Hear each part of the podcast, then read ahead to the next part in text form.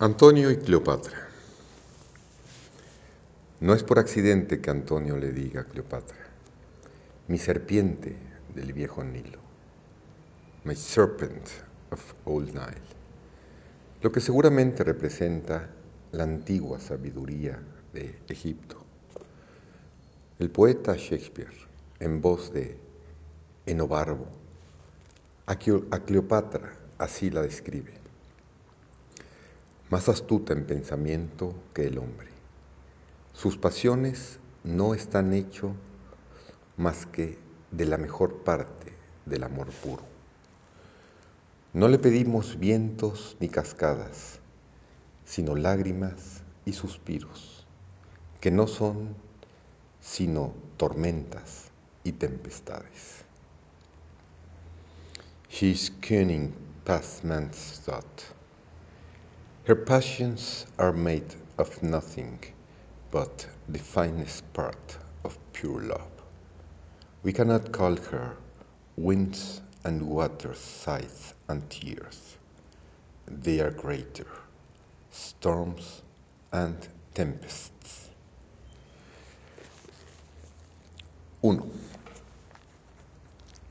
Se podría sugerir que la unión de este incomparable par es una representación del amor trascendental o de la unión divina, la que fue interpretada en el mundo externo de la historia y posteriormente en el escenario europeo como un ideal al cual el hombre puede aspirar. El amor de Antonio por Cleopatra, como lo representa Shakespeare, rompe todas las fronteras. Para Antonio, en el amor hay suplicio que puede ser considerado. There is beggary in the love that can be reckoned. En cambio, Cleopatra ve el amor de otra manera. Ella siempre está tratando de impulsar a Antonio a encontrar un nuevo cielo, una nueva tierra. El amor de este nivel hace que los amoríos triviales parezcan insignificantes, porque este amor es como el tercer pilar del mundo transformado, the triple pillar of the worlds transformed. Y es desde este nivel que Shakespeare, en voz de Antonio, diga. Que Roma en el Tíber se hunda y el amplio arco del extendido imperio caiga. Mi lugar está aquí, de barro son los reinos, y nuestra tierra, excretada sin igual, al hombre alimenta como a una bestia. Y la nobleza de la vida está para hacer esto. Este mutuo amor todo lo puede hacer. A Él, bajo el dolor del castigo, me ato. Sepa el mundo, nadie se nos puede comparar. Let Rome in Tiber melt and the wide arc of the French Empire fall. Here is my space. Kingdoms are clay, are dungy earth alike, fits beast as man. The nobleness of light is to do this when such a mutual pair and such the twain can do it in which I bind. O pain of punishment, the world to wit, we stand up peerless. 113540. En esta unión se alcanza el mundo espiritual y desde sus alturas los asuntos materiales ordinarios de la vida no tienen importancia. Además, a este nivel ya no existe la cuestión del bien y del mal, porque los amantes se han elevado sobre los opuestos. Es entonces cuando Antonio puede decir de la reina, quien todo lo convierte, incluso los defectos los hace perfectos. Todo lo convierte, el reprender en reír o llorar. Toda su pasión se esfuerza en hacer de ti alguien justo y admirado.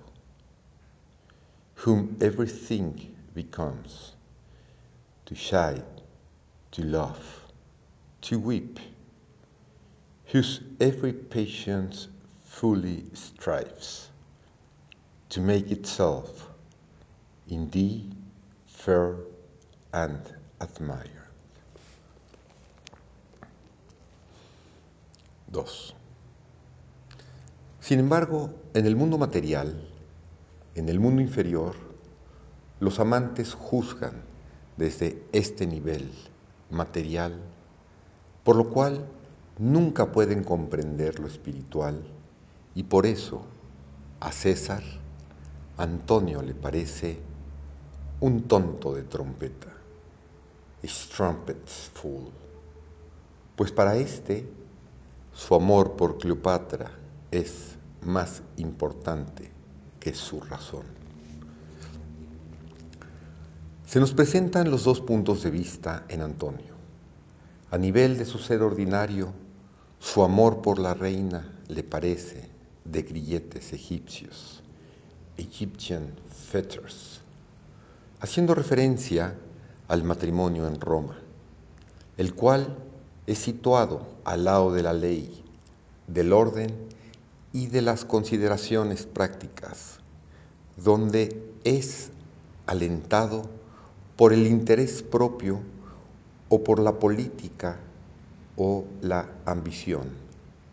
Y así, allá se le considera admirable.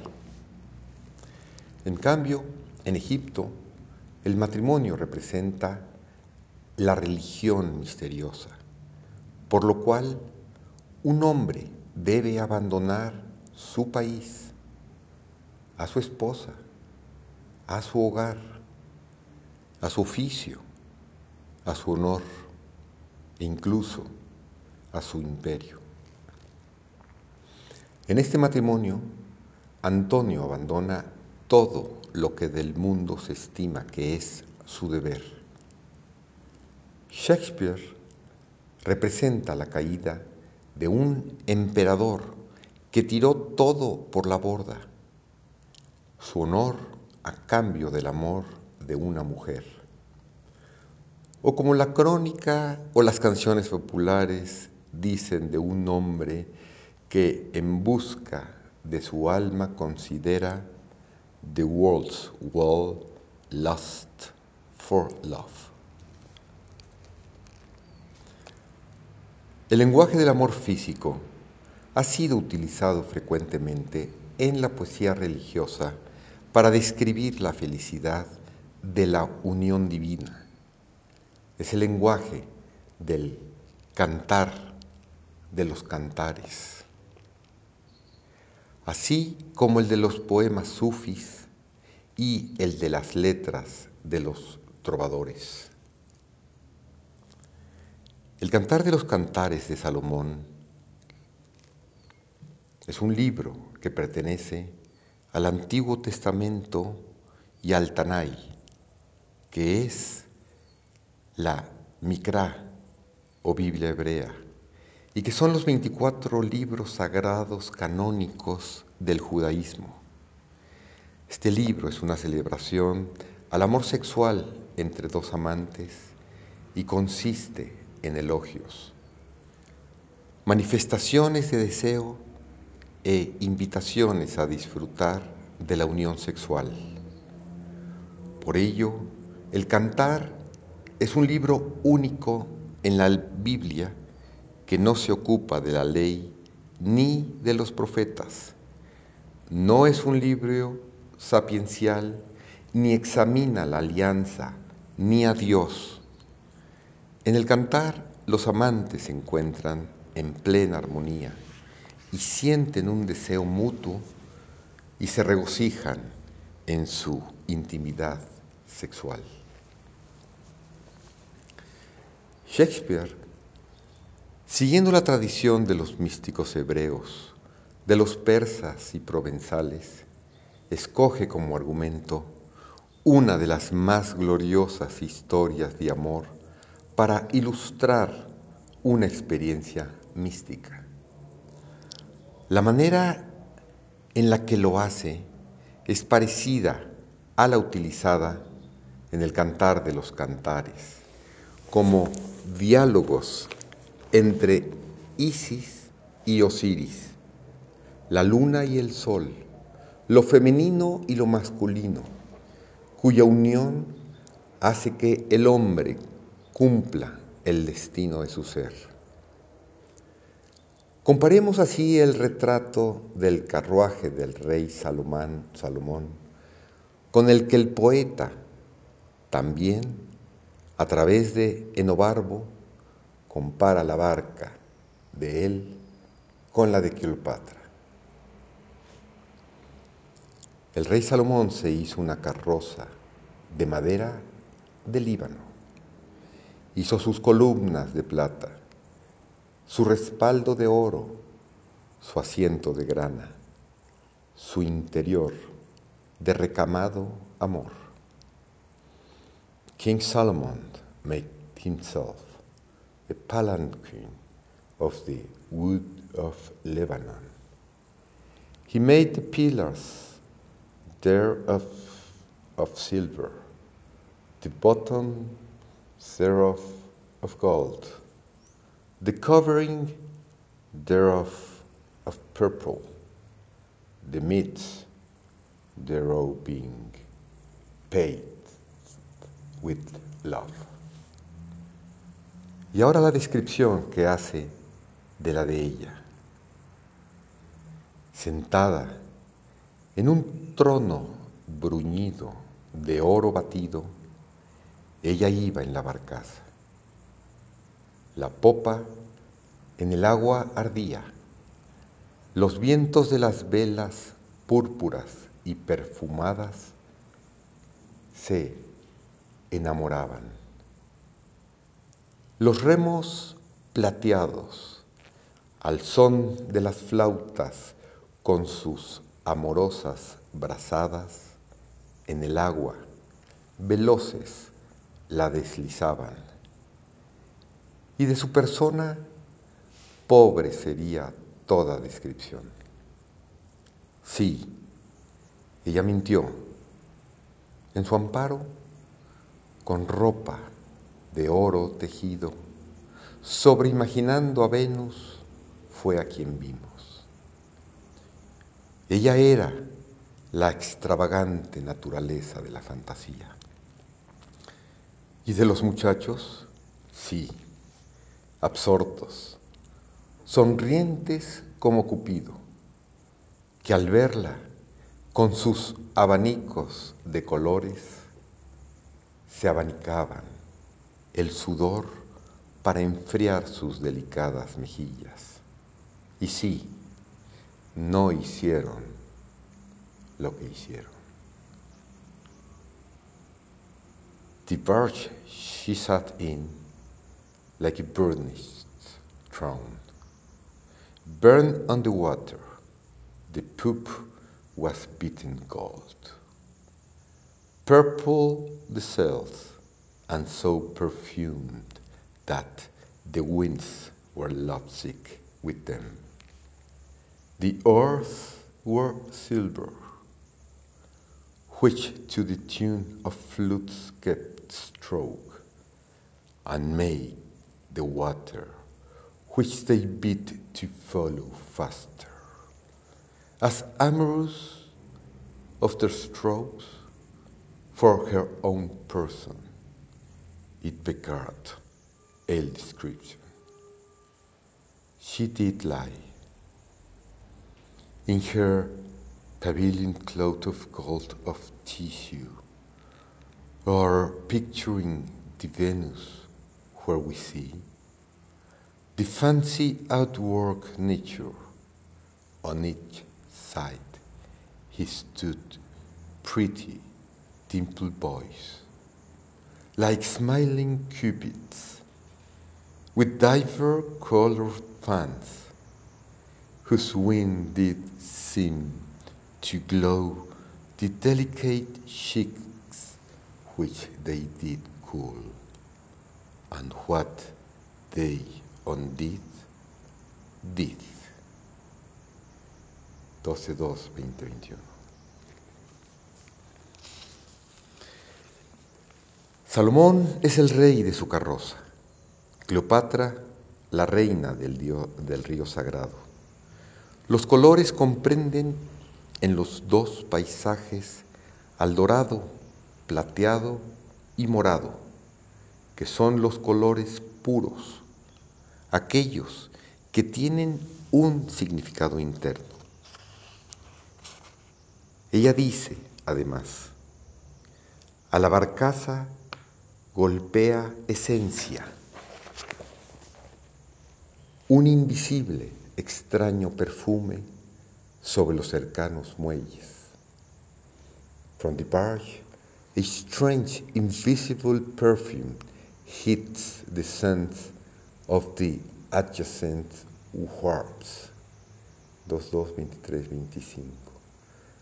Se trata sin duda del perfume, de la fragancia divina, the goodly fragrance, la esencia de los ungüentos, el nardo en el cantar de los cantares, el del Espíritu Santo, que sube como columna de humo perfumado con mirra e incienso, camped up like a pillar of smoke, perfumed with myrrh and frankincense.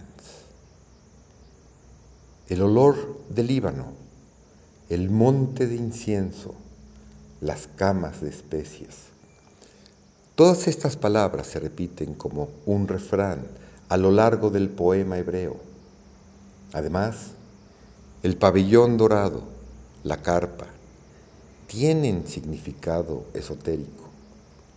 Fue en su carpa en donde Abraham recibió a los ángeles, por ejemplo. De este modo, Cleopatra, la reina de Egipto, es puesta en un contexto de belleza trascendental como la novia del sol y eternamente joven. Es el ser más hermoso conocido en el mundo. Del amor divino se puede decir que hay un gran abismo entre el amor humano y el amor místico. Así describe Enobarbo a Cleopatra. La edad no la marchita, ni la moda agota su infinita variedad. Hay mujeres que empalagan a los apetitos que alimentan. Ella a las más viles cosas las convierte. Tu apetito lo satisface y con antojo te lo da.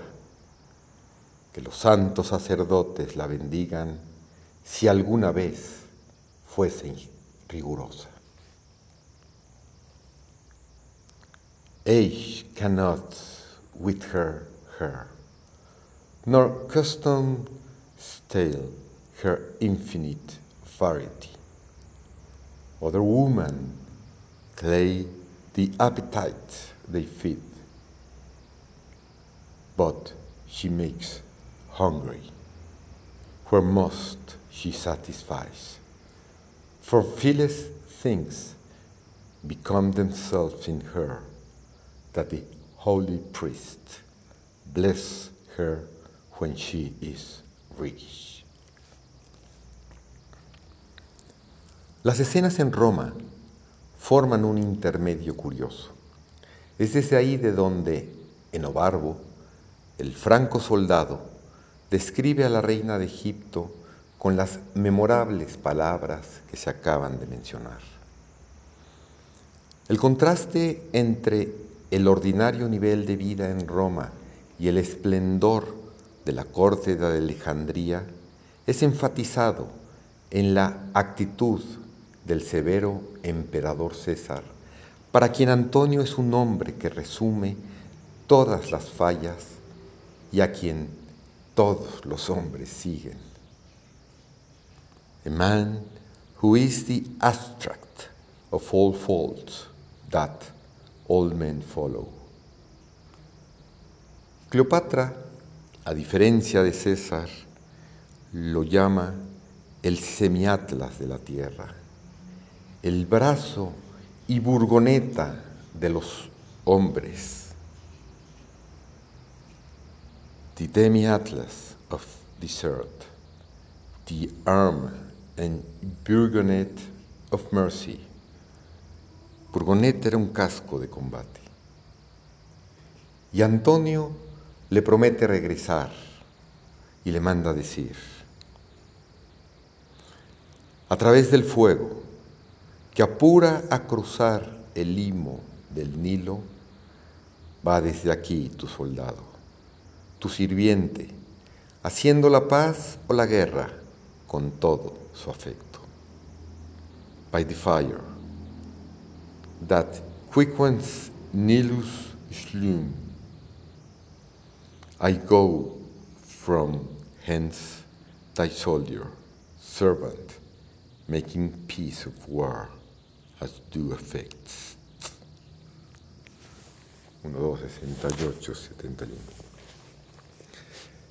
El mensajero de Antonio trae además a la reina una perla oriental, an oriental pearl, como símbolo de su devoción. El mensaje dice que el tesoro es que todo el oriente la llamará su ama. El este, en un hombre, simboliza todo lo que en él está despertando. El oeste es su vida, su pasado, la que eventualmente tiene que dejar.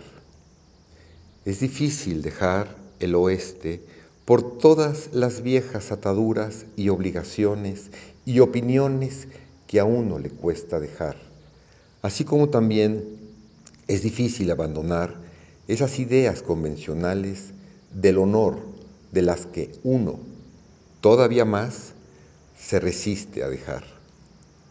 Sin embargo, Antonio todavía no está completamente desatado del oeste.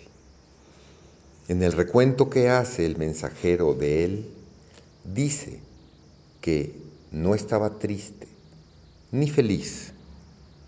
Y Cleopatra llama a este estado mezcla celestial. Antonio no pasa ni un día sin enviarle un saludo, significando que en esta etapa se está acordando constantemente de su alegría en Egipto. Cleopatra, ¿estaba triste o alegre. Alex, como el tiempo del año, ni frío ni calor, ni triste ni feliz.